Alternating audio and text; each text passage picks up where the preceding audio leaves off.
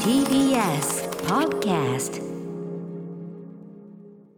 気がつくと6時ということでびっくりしました私ぼーっとなんかああ今日も夜景が綺麗やなーって思いながら表見てたマジでそうなるあれあそこの外ね見えるところそうなんでですよあそうちょっとお手洗いいい天気行ってさ帰いい天気なんでしょうね 帰ろうと思ってあーって思って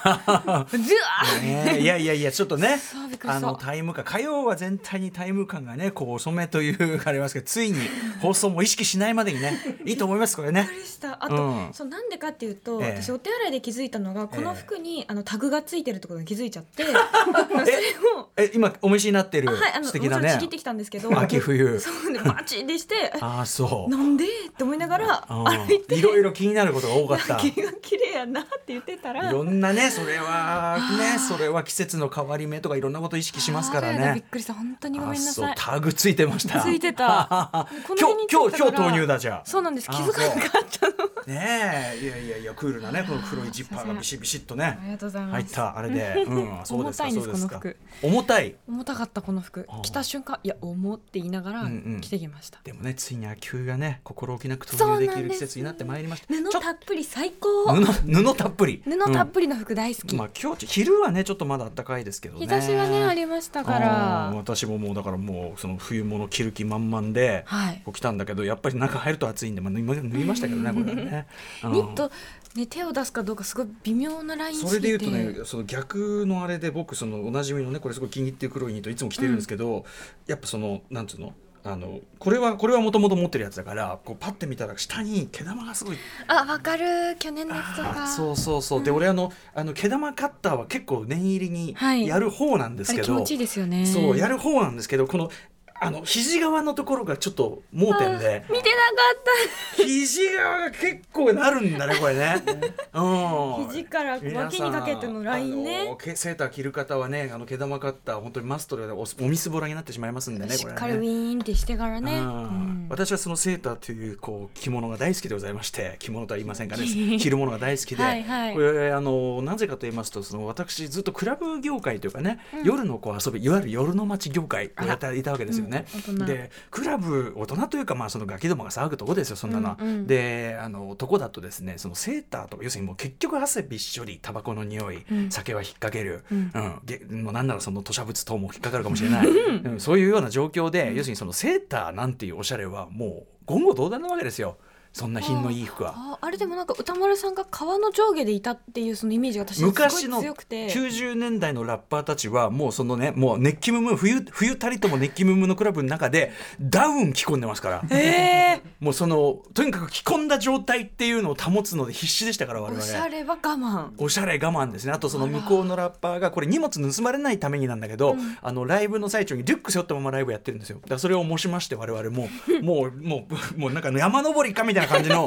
山登りかみたいな感じのあれででも踊ったりするから、若いしねでもう汗びっしょりで、あもうら大結変構な運動ですねそうそなれんはですサウナみたいになってそそうでもね、まあ、ダウンはでもまだでもそのもう汗は見えませんから、んうんだけどまあセーターはなんか着れなかったねクラブの頃はねなので、まあ、すっかりこうねもうい磯じと言いましょう か50代でございますので、えうラジセオーターをで着れるそうなんで逆にトレーナーとか T シャツだけみたいなやっぱりちょっとね50代だとちょっとね、あらっていう感じがするじゃないですかあれっていうさもうちょっとやっぱ布欲しくなりますよねのうん、なんか布なんかその若い頃は着れていたトレーナー一枚みたいなトレーナー一枚着て表出ようとするとあれっていう感じがあるんですよなんかこ う鏡見ておりんっていうね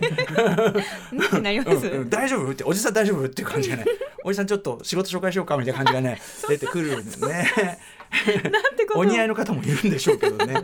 えー、秋冬が来て布が増えて嬉しい二人がお送りいたしますアフタ シーックスジャンクション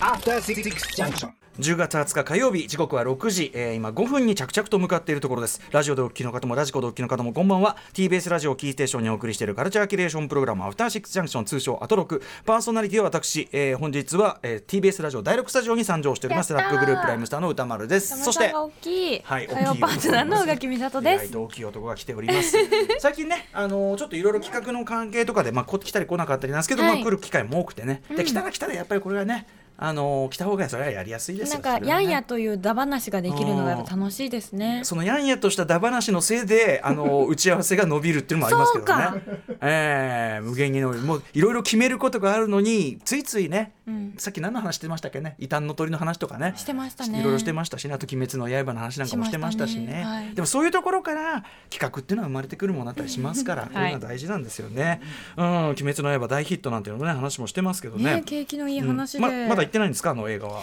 まだ行けてないんです早宇垣くさん見はたおい忙しいからな宇垣さんお忙しい情報からいこうかなリスナーからいただいたカルチャー情報、えーラジオネームはるきゅうさん、はいえー歌丸さん宇垣さんこんばんはどうもこんばんはこんばんはえー先日本屋に行ったところ、えー、加山哲さんの「ベルリン上の空」続編「ベルリン上の空、えーウンターグルンド」が売っているのを発見しかも、えー、宇垣さんが帯を書かれているじゃありませんそかうなんですもちろん購入しその日のうちに読んでしまいました続編では、えー、加山さんと友人たちがベルリン地下の公共スペースを舞台にご近所さんやホームレスの方たちとの交流が描かれているのですが加山さんたちの行動力や人を気遣う心の豊かさにすごく憧れてしまいます、旅行者では描けないベルリンの深いところを面白く読みやすく書いてくれる貴重な漫画だと思いましたということでベルリンはの空続編出てるんですねそうなんです宇垣さん帯を書かれてあそうオビラーとしての仕事が着々最近オビラー多いんじゃないこれありがてえありがてえという感じ一ですけ時れ期ども私オビラーキングとしてね一時期は水道橋博士と言われてましたけど一時期は私かなりやってたんだけ どついに宇垣さんにその座を奪われたかって感じですいやね。でも改めうてんすごいもちろんねもともと「ベルリン湾の空」って好きな作品ですけど、ええええ続きになってよりなんかディ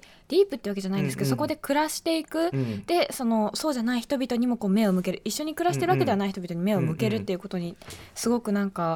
うんうん、描かれていて、うんうん改めて行きたくなりましたね。ねえなんて優しいあそうこれこれ僕は続編の方は読んでないんだけどでも、はいねあの最初の方であったけどこういろんなものをこうさ融通し合ったりとかっていうのが、なんていうのかなあのすごいこういい意味でこう開かれたコミュニティ意識っていうか、うんあとコミュニティの参加意識っていうか、うんみたいなところがすごくありますよね。しねだからオープンなんだけどそこに参加してる人はちゃんと自分たちの暮らしとかその中のモラルを守るために、自分たちでしかもすごく本当に自分たちの草の本当に草の根っていうか自分の動きとしてやってるみたいなんかな。こう上からお金が降ってくるそうそうそうそうではないそのうん手の差し伸べ方っていうのは、要するにやりたいからやってんだよね、うんその感じっていうのがねあったけどこれいよいよじゃあそのなんかいろいろベルリンのこっちかの公共スペースっていうのがそあうるなんんでですかすなんか公園の地下みたいなところがあってそこでシャワースペースをみんなで運営しようみたいへーな選択もできるようにしようへえベルリンのことだから元は何かなんですかねなんか例えばそういうねえ冷戦期何なんのだろうって元はシェルターだとか さ本当にそういうことかもしれないよその防空壕、シェルター防空壕とかね、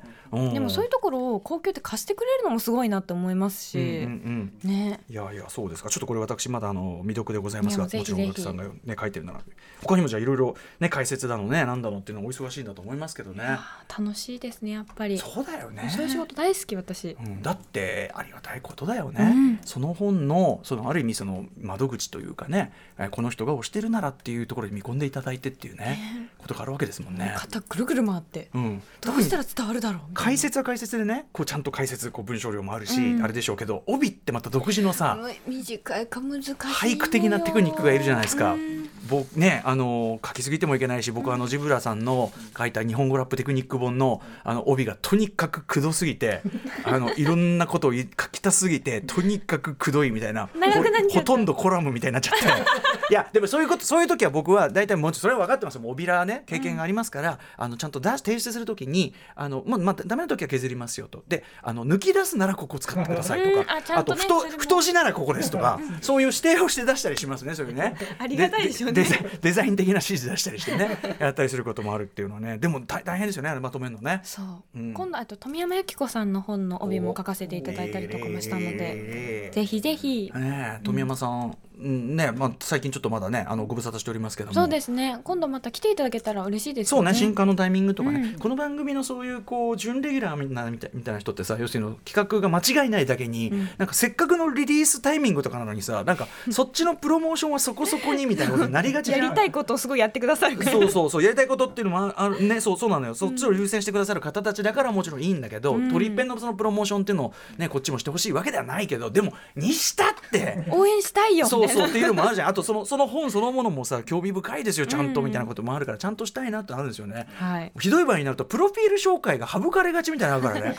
みんなも知ったでしょそうなの豆腐ビーツとかいつの間にか全くプロフィール紹介なくなってるから なんか謎々の人みたいな、そう そうそうこれじゃあちょっとあんまりででも本人もまたあの調子だから「いやいいんですよ僕はいいんですよ」とか言って最後にさじゃあ最近お知らせ事ってさめちゃくちゃあるんだ毎回 すげえ仕事してるんだもんねそうねそうそうすそごう、いわだからこれちょっとあのねスタッフもちゃんと心がけてね皆さんのちちゃゃんんととせっかく出るんだったらねお伝えしたいわ出る人みんなが得意になるようにやっていきましょう、まあ、そういう私自身もねやっぱりこうライムスターというグループやっててやっぱ自分のプロモーションっていうのはなかなかねこれなんか申し訳ないなくなっちゃってさそうそうすいませんすいませんねすいませんねええライブ DVD 現在発売中発売中みたいなこともさ、んこれ発売時はまだ言うけどさ発売して2週間も3週間もだってね言うのはって思うけど2週間経とうが3週間経とうが売ってるん だよ、ね、そうだそうそのだその最初の一応しか売らねえわけじゃないんだよ売っずってとる売んっだてよはいるんだよ本当はだから俺の僕が喋ってるここの横に常にあると思ってくれそのピそカうンねピカンピカン発な売アイ中コンがこう出てたらいいんですけどね発売中だよまたあのさ絶賛発売中なんてことをさこれ恥ずかしい話ね例えばこうブブカで練習あの連載なんかしてるとね、プロフィール書いてくださいって言うんですよで本来はライムスターのラッパーですねちゃんと自己紹介すべきとこなんだけど、連載が続いてきたりするとさそういうまともな自己紹介が省かれ、うん最近の近況になってくるじゃないでこういうものをリリースしますこういうものをリリースします、そういう時にブルーレイが絶賛発売中かなんかを自分で書いこうなんかさ書くんだけど、んなんだかなとでその何でも絶賛発売中絶賛劇場公開中だしさ、ねえき耳に俺の耳には入ってこないけどなおいその絶賛はえなそうおそれいでもおい聞いてねえななんつってさことにもされてるようん感じることもあるんですよねだわかりかますわらかりそまのす難しいよねそのプロモーションみんなみんな何かしらこう売るって言っちゃいけないね何かこう私の作品をね、あの触れてくださいということで活動してるんだけどやっぱみんなそうだから絶賛なのさ引っさげてだのさ、うん ねなんか新作を引っさげて、ね、ありますね待望のニューアルバムを引っさげてってさ引っさげてってさ引っさげて以外の表なんかない のねそのリリースタイミングでってことなんだけどさ、うんだからその一回いろいろ言ってたんですよいろんな言い方を言い換えてみようよとそのはニいューアルバムを口いっぱいに頬張って 全国ツアーに参語りあるな戦ねねでもそれは嘘だからそうですね口いっぱいに頬うん引っまださ抱げきしめてるかもしれない抱きしめて。ギュッて持ってあなたに届けるまでに木そう下温め木て下藤吉郎のごとくはい殿温めておりました殿温めておきましたなんつって ね、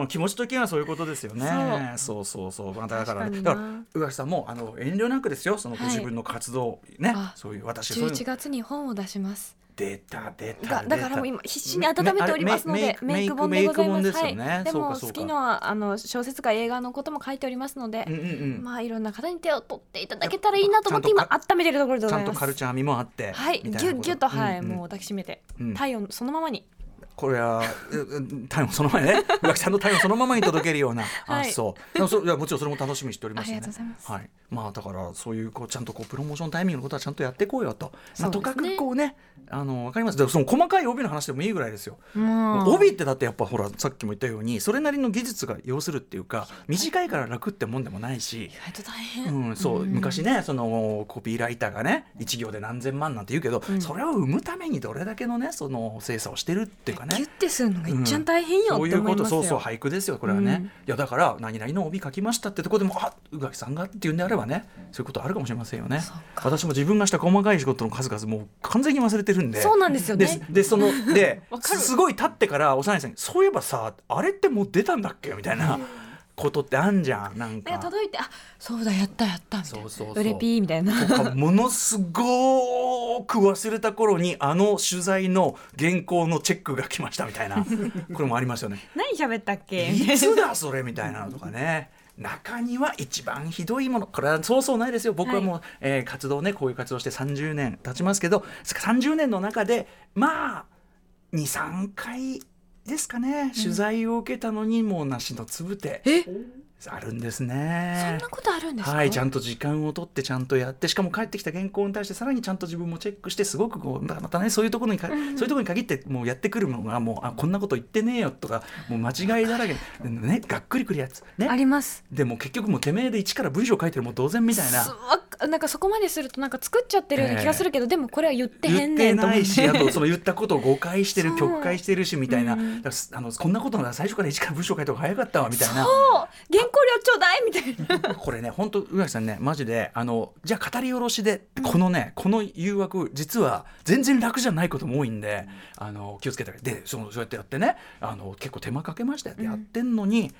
何の連絡もないままもう1年経ち2年経ちみあたらいなやだうん幼いさんが連絡しても何の連絡も返ってこずあらやだ飛んだのいやそのメディアはしれーっとあるみたいな。あんのかいええこれはねまだねこれを言ったとこバチ当たるわろよこれを言ったところでへのかっぱだから帰ってこないんでないくらい言おうと大丈夫ってあいうらねやだ本当にね恐るべしですね風上にも置けねえぜ最新はもうウェブメディアと言っておきましょうかね これは本当にもう許すまじですね本当にね本当にもうあいつらってクソですね本当にね まあそんなことはいいんですけどでねあちょっとごめんなさいえっ、とね時間どうかなあんま時間ないかメニュー紹介よしじゃあメニュー紹介いってみましょうそれであの後で時間あったらちょっととりあえずカルチャーニュースそう入でれすねすさいせていませんただきなたんかいとちょっと全然え話しちゃってごめんいなやさいこれがおこれがオープニングトークだはい行ってみましょうメニュー紹介いってみましょう6時半からのカルチャートークはデビュー10周年を迎えました小説家の浅井亮さん登場、はい10周年記念作品となる長編「スター」についてお話を伺いますこれはちょっと我々もね、うんあのこの「スター」というこの小説で書かれていることこのまあ問題意識というかこれを起点にちょっとぜひね浅井さんともちょっとお話したいっていうかね今日はもうしっかり小説の話しましょうそうですねだからそのあのそれないようなそれるような要素を排除して、いつもね違う話藤原紀香さんの話とかするのだからよ、浅井さんごじがまさにご自身あそのっかプロモーションとなるそのタイプとやわそこはちょっとほらやるのがそれはね邪魔しちゃう上品なことにそれはずらしたいというタイプかもしれませんが、まあ、我々がぜひ話したいんでねねどうしまはいしょうお聞きしましょう、そして7時からのライブダイレクトは、えー番組3度目の登場です大阪発の4人組 R&B バンドネイバーズコンプレイン、えーライムスターマネージャー長内さんは大阪まで追っかけてライブを見に行ってます、ね本日は神宮前にある配信専用スタジオからのライブで、えー今夜は動画配信もやりますやったーはい久しぶりですねこれねはい、これウェブチケットをライブマインというサイトで500円で購入しますと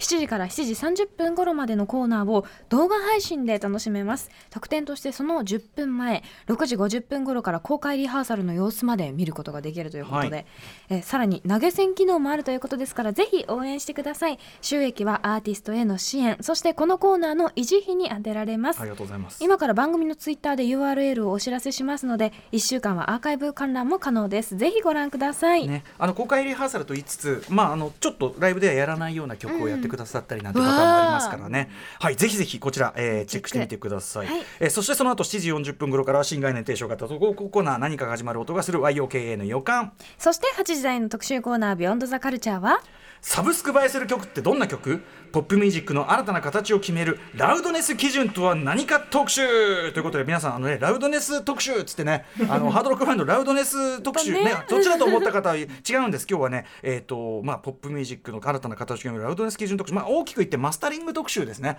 えーアナログレコードが生まれた時、えーそしてそれが CD に変わっていった時あるいはラジオ全盛の時代から携帯プレイヤーで音楽を聴くようになった時ポップミュージックはその都度メディアメディアに応じて、えー、とその楽曲自体のあり方そのものの形が変わってきたんですね例えば、えーとまあ、あの LP レコードっていうね、その長くかけられるレコードが登場したことでアナロ、えーアルバムというね作品形態ができましたとか長くなったうんえーそれでアナログがそれ CD になったら今度はその AB 面という概念が経点すごく長い作品これができるようになったとかねあとはそれこそモータウンで言えばねラジオで流れるラジオで聞かれることを中心とした、えー音作り曲作りをしていたなんてことがありますけども、えー2010年代以降ですね世界のポップミュージックは Spotify や Apple ミュージック等のいわゆるサブスクリプションサービスねちょっと前まで僕サブスクリプションサービスって言えなかったのに言えるようになったぐ らい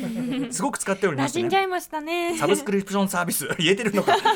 で、えーそのねサブスクリプションサービスとそこにあるラウドネス基準によって実は音楽そのものも形を変えつつある、ということなんですね一体どういうことなのか、えー今の音楽を中身ではなく側その外側のこうシステムがこう変えるかという話ですね、えーそこから紐解く特集プロデューサーでエンジニアのチェスター・ビーティさんを迎え優しく分かりやすく解説していただきます番組への感想や質問などリアルタイムでお待ちしていますアドレスは歌丸